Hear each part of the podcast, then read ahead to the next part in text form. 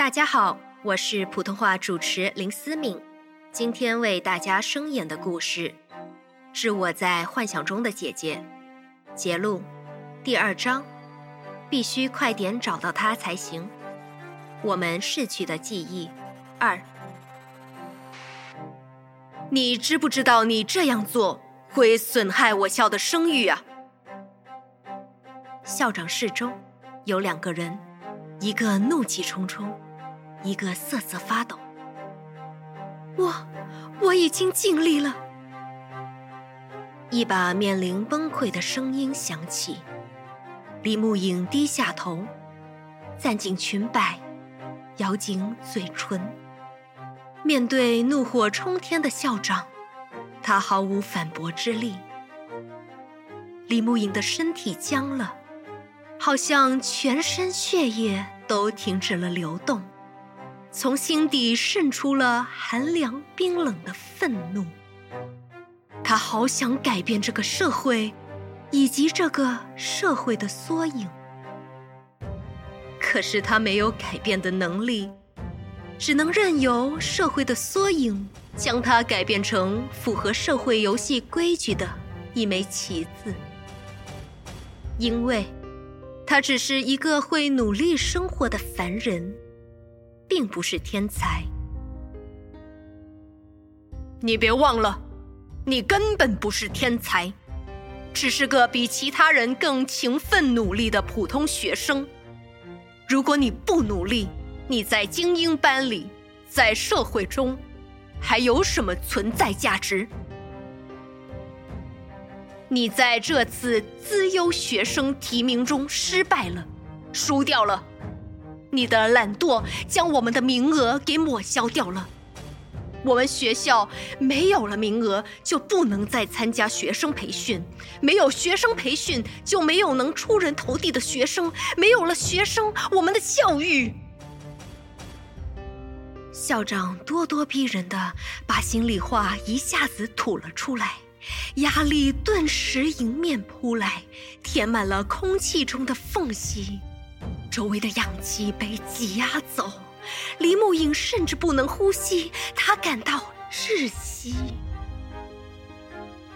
他的努力在这一瞬间被否定了，就好像所有靠努力走下的路都被埋没了。明明他已经努力去迎合这个社会的期望。为此，不惜放弃了一切幻想及创作，但到头来，却被人一笔掠走了努力过的一点一滴。他本来映着晨光熹微的画作，瞬间踏入桑榆暮影。他忽然好想逃离这个现实世界，放弃朝着未来的奔走，然后迁入幻想中。算了，你走吧。校长失望的眼神烙印在他的视网膜中。他夺门而出，一直以来，他拼命向上爬。就像现在，他也是努力着跑上四楼的教室，一直往上前进。但是，当他越爬越高，心情越来越沉重。就算他已经到了顶端，看到了雪海波光粼粼的景色，他的心情却宛如坠落至谷底，沉沦至漆黑一片的深渊。他厌恶着这个否定凡人努力的现实，绝对不能被压垮，要坚持为未来奔跑。但是，李慕影推开了教室的门，映入眼帘的是同学狂欢的场景。同学们一大群聚集在教室桌旁，玩弄着桌上的电脑，他们嘻嘻哈哈的打闹。带头的艺人在网络平台上搜寻歌曲，然后按下播放的按钮。挂在墙上的喇叭忽然响起令人热血沸腾的音乐，他们兴高采烈地舞动，欢呼雀跃的拍掌，仿佛在歌颂世间上最令人放松的时光。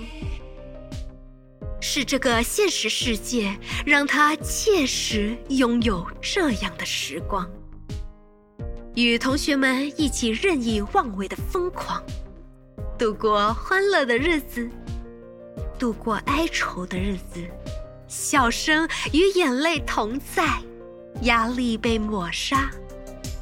这是他为数不多能放松的时候，他爱着这真实的一切。为了能在这里活下去，他愿意付出一切努力，不仅是为了虚无缥缈的未来，更是为了切切实实的现在。